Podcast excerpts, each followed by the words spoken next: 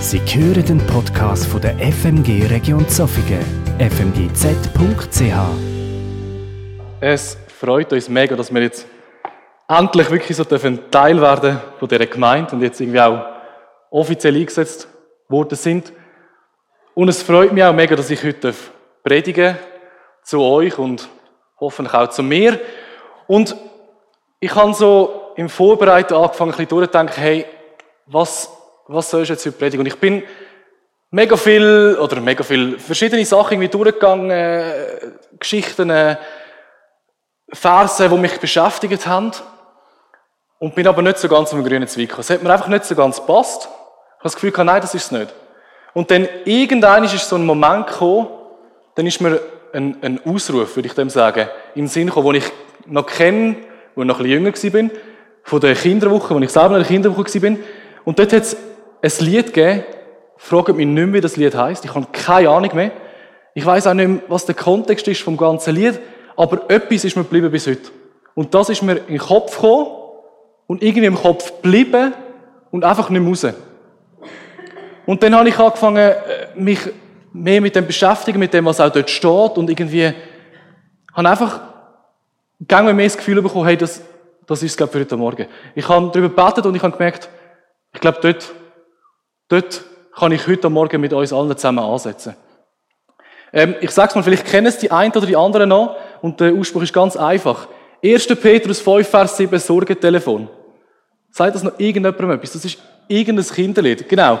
Ich weiß es, ich weiß es auch noch so genau. Das ist alles, was ich noch weiß. Und, als ich mich dann angefangen habe mit dieser Stelle beschäftigen, Stelle kennen vielleicht viele auch. Ich lese es euch mal vor. Und zwar ist es, und legt alle eure Sorgen bei ihm ab, denn er sorgt für euch. Genau. Oder in anderen Übersetzungen heißt es auch, alle Sorgen werft auf ihn, denn er sorgt für euch. Eine mega schöne Stelle, mega, mega tröstend. Und als ich mich dann angefangen habe, ein bisschen mehr mit dem auseinanderzusetzen, ich bin jemand, der sehr gerne äh, auf den Kontext schaut. Und ich habe dann vor und hinten ein bisschen weitergelesen und am Schluss sind mir so drei Phasen dazu gekommen. Eine vorne dran zwei hinten dran, wo ich das Gefühl habe, die sind mega wichtig fürs, fürs Verständnis von dem, von dem Vers. Und darum fangen wir jetzt bei dem, bei dem vorne dran nämlich an. Beugt euch also unter die starke Hand Gottes, dann wird er euch erhöhen, wenn die Zeit dafür gekommen ist. Ist jetzt vielleicht gerade ein bisschen ein Umschwung. Beugt euch oder auch erniedrigt, demütigt euch. Das sind jetzt alles so eher unangenehme Wörter, finde ich einmal. Und es heißt also, wir sollen uns einfach unter die Hand, oder respektive die Leser von dem Brief, sollen sich einfach unter die Hand von Gott bügen. Sie sollen hinnehmen, dass sie von außen verlacht, als Lügner beschimpft worden sind, sogar teilweise verflucht worden sind. Es ist nämlich an eine Gemeinde oder an mehrere Gemeinden geschrieben worden, wo es nicht unbedingt gerade gut haben. Das sind Gemeinden, man geht heute davon aus, wahrscheinlich irgendwo im Kleinasien, also so es ist bisschen schwierig, Türkei und wahrscheinlich dort, aber man weiß es nicht so ganz genau. Aber man weiß, dass es mehrere Gemeinden sind und man weiß auch, weil das sagt der Brief selber, dass es diesen Gemeinden dort nicht so mehr gut gegangen ist. Im, ähm, im zweiten Kapitel von, von dem Brief schreibt nämlich der Verfasser, äh, ihr lebt unter Menschen, die Gott nicht kennen, führt darum ein vorbildliches Leben. Sie mögen euch zwar verleumden und als Übeltäter hinstellen. Also der Brief und gerade die Stelle beugt euch unter die starke Hand Gottes, ist an eine Gemeinde geschrieben worden, wo, es eher Schwierigkeit, wo weit weg sie ist von der Apostel, wo weit weg sie ist von der, von der Urgemeinde, irgendwo, wo es nur Menschen gehört, wo Gott nicht kennt haben. Und wo sie sogar ausgelacht haben, dass die Leute jetzt eben einen Lebenswandel durchmachen und dass sie anfangen, dem Jesus nachfolgen. An die Leute ist geschrieben worden, beugt euch unter die starke Hand Gottes. Jetzt ist die Frage, ist das, ist das fair? Oder ist das richtig? Und diese Frage ist mir dann auch im Kopf geblieben. Und wenn man dann anfängt, ein bisschen genauer hineinschauen, gibt es einen ganz, ganz wichtigen Begriff in dem Vers. Und das ist die starke Hand Gottes. Und zwar nicht nur, weil das einfach auch mega schön tönt, sondern weil das gerade im Alten Testament, zur Zeiten von Mose, eine ganz klare Bedeutung hat. Und zwar, wenn von der starken Hand von Gott dreht war, dann ist immer sein heilswirkende Handeln gemeint gewesen. Also das Handeln, das, was er gemacht hat, wo zur Errettung und, zur Erlösung von seinem Volk geführt hat.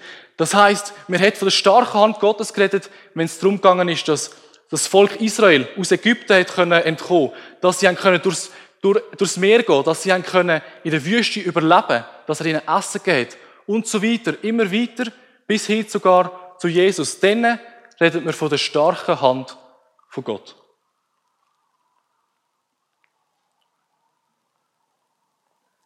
Und im ersten Petrusbrief wird genau auf die starke Hand von Gott hingewiesen. Die starke Hand von Gott, die wirkt also immer zur Befreiung und zu der Rettung von all denen, die zu ihm gehören. Und darum sollen sie sich vor ihm bügen. Und ich finde, in dem Licht wird aus dieser Aussage, wo an die Gemeinde geschrieben wurde, etwas viel Tröstendes. Es ist nicht mehr so, der Befehl, büg dich, sondern, hey, büg dich unter die starke Hand Gottes.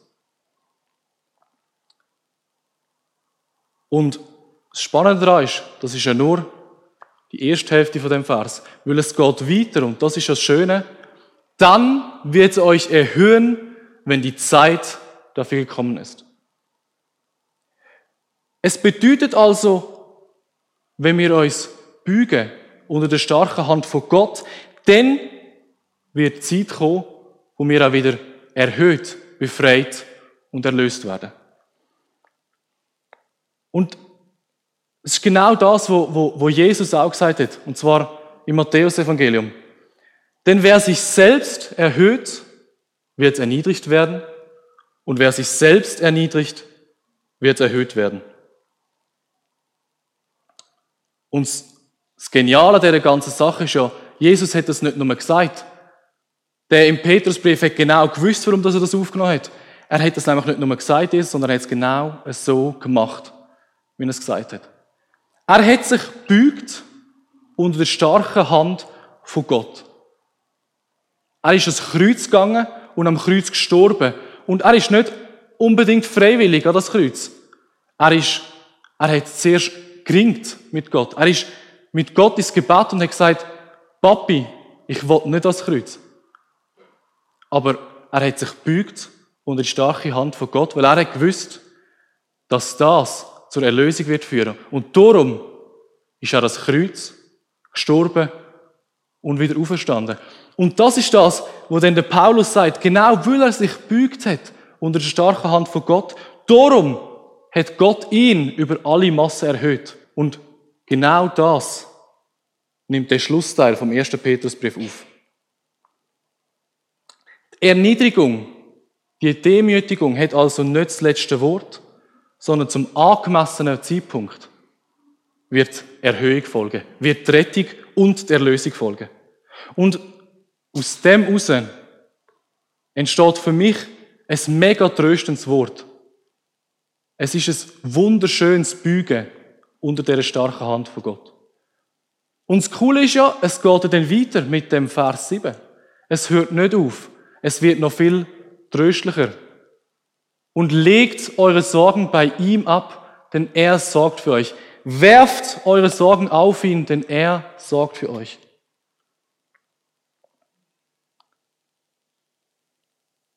Und was ich so schön finde an dem Vers 7 ist, es, es macht es noch deutlicher, was, was Jesus auch schon gesagt hat. Jesus hat gesagt, wir müssen keine Sorgen haben um Kleidung, um, um, um Essen, um, um ein Haus. Aber was, was der erste Petrusbrief uns sagt, ist, hey, wenn wir Sorgen haben, vielleicht gehört es dazu, aber werfet die Sorge auf ihn, weil er sorgt für euch.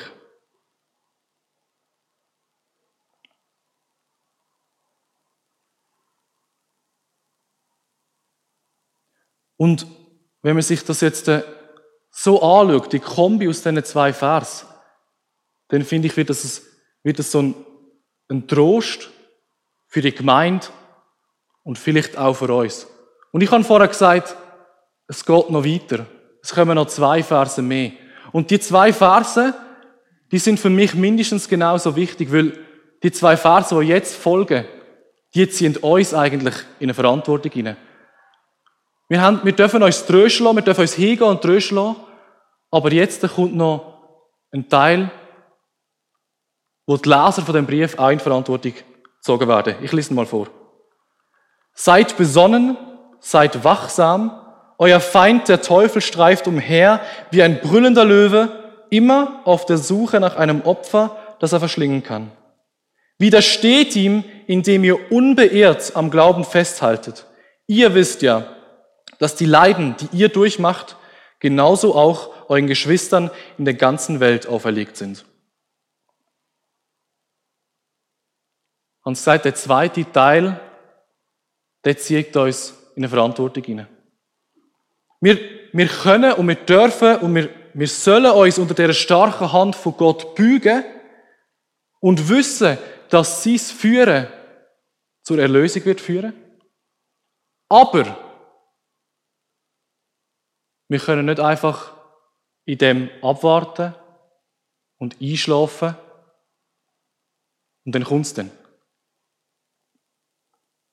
Sondern im ersten Petrusbrief wird ganz oft ähm, betont, hey, sind besonnen, sind nüchtern, sind, sind parat. Passet auf euch auf auch irgendwo. Und jetzt am, am Schluss vom Brief, in dem fünften Kapitel, sagt er noch, sind wachsam. Er sagt es dort ganz bewusst, sind wachsam, weil der Feind schleicht nicht umher wie die Schlange, sondern er lauft, er streift umher und er brüllt wie ein Leu. Er gibt sich zu erkennen, er versteckt sich nicht, er brüllt wie ein Leu. Sind also wachsam. Die Gemeinde ist der Schutzraum. Die Gemeinde ist dort, wo wir uns gegenseitig schützen können. Aber aussen kann und wird der Widersacher oder der Feind, wie es da geschrieben ist, kommen und wirken. Und darum schreibt der, schreibt der Verfasser ganz klar, sind wachsam. Und er leitet noch nach und sagt, widersteht ihm, indem ihr unbeirrt am Glauben festhaltet. Ihr wisst ja, dass die Leiden, die ihr durchmacht, genauso auch euren Geschwistern in der ganzen Welt auferlegt sind. Das ist so gut wie der letzte Vers von dem Brief. Es kommt nachher noch der Segensteil und Gruß. Und der Gruß vom, äh, von, der, von, von verschiedenen ähm, Freunden und Aposteln und so, genau. Aber das ist eigentlich der Schluss vom ersten Petrusbrief. Er hört auf mit dem Vers. Widersteht ihm, indem ihr unbeirrt am Glauben festhaltet.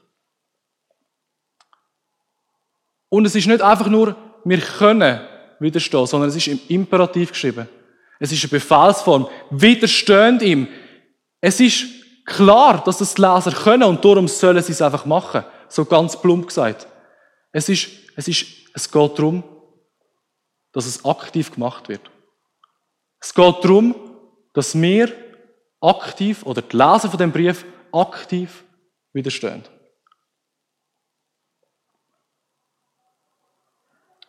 Und sie sollen widerstehen durch den Glauben. Und zwar durch den Glauben daran, dass eine Zeit kommen wird, wo sie werden erlöst werden, so wie Jesus erhöht worden ist oder erlöst worden ist. Und im Glauben daran, dass wenn wir im Widersacher widerstehen, er wird flüchten. Und auch in dem Glauben daran, dass es um uns herum noch ganz viele andere Gemeinden hat, die genauso das brauchen wie die Gemeinde.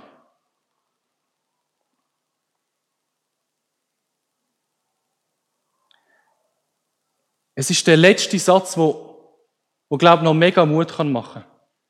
Dass wir nicht alleine sind als Einzelpersonen, dass wir nicht alleine sind als Gemeinde, sondern dass wir gemeinsam, vielleicht als, nicht nur vielleicht, ganz sicher, als Christen von der ganzen Welt, können aktiv wachsam sein und widerstehen.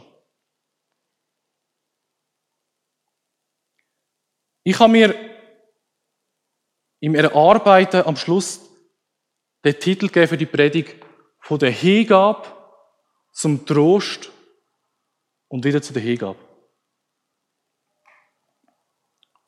Weil, wenn wir uns jetzt überlegen, was, was an die Leute geschrieben worden ist, und, und uns anfangen zu überlegen, wie es bei uns aussieht in den Gemeinden, dann merken wir, es hat eigentlich noch recht viel Parallel. Ich bin auch ganz oft wieder ins Meer hineingerutscht, obwohl ich ja eigentlich nur von diesen Leuten von weit, weit zurückgeredet habe. Weil wir leben ja genauso unter Leuten, die Gott nicht kennen. Und ganz viele Leute, die Gott nicht kennen. Und wir können uns genauso unter die Hand, unter die starke Hand von Gott beugen. Und ich finde das Geniale an, an, dem, an dem Schluss von dem Brief ist, wir geben uns hin, wir sagen, wir beugen uns vor der starken Hand von Gott und in dem Innen finden wir doch schon den ersten Trost. Weil wir finden Trost drin, dass wir wissen, dass die starke Hand von Gott wird zur Erlösung finden. Weil wir wissen, dass die starke Hand von Gott den Weg weist und den Weg kennt. Und wenn unsere Umwelt um uns herum einfach zu hart wird und zu böse wird und uns verlacht oder eben sogar sagt, äh, Lügengeschichten über uns erzählt, dann wissen wir, wir dürfen die Sorgen immer auf ihn werfen, weil er sorgt für uns. Wir dürfen immer Trost finden, indem wir uns ihm hingeben, indem wir uns Gott hingeben.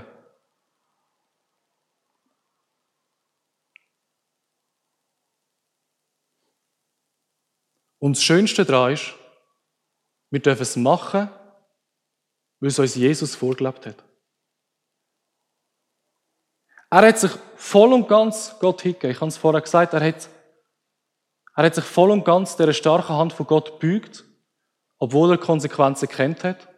Und er hat es gemacht. Und er ist über alle Maßen erhöht worden. Und es ist so schön, dass wir in dem Innen immer ähnlicher dürfen werden wie er. Nie gleich, aber immer ähnlicher und immer mehr ein Denken annehmen von ihm. Und dass wir uns in dem Innen dürfen sagen, wir können uns unter die starke Hand von Gott beugen, weil es wird eine Zeit kommen, wo er uns wieder wird erhöhen. Und genau so gilt's. Von der Hingabe zum Trost zu der Hingabe. Und wenn die Hingabe mal nicht mehr geht, zurück zum Trost. Weil es ist, wir dürfen das als Kreislauf sehen, wir dürfen immer wieder zurück zum Trost und wieder zu der Hingabe.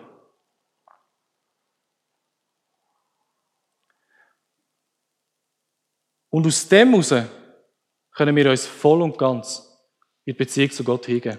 Weil wir wissen, was uns erwartet. Und ich werde euch jetzt äh, zum Schluss noch die zwei Verse, die zwei Sagensverse, die eben dann kommen, noch lesen, weil ich finde, die fassen genau das zusammen, was uns erwartet. Der Gott aber, der euch seine Gnade auf jede erdenkliche Weise erfahren lässt und der euch durch Jesus Christus dazu berufen hat, an seiner ewigen Herrlichkeit teilzuhaben, auch wenn ihr jetzt für eine kurze Zeit leiden müsst. Dieser Gott wird euch mit allem versehen, was ihr nötig habt.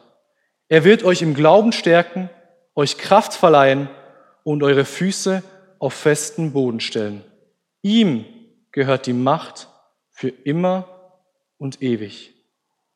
Amen.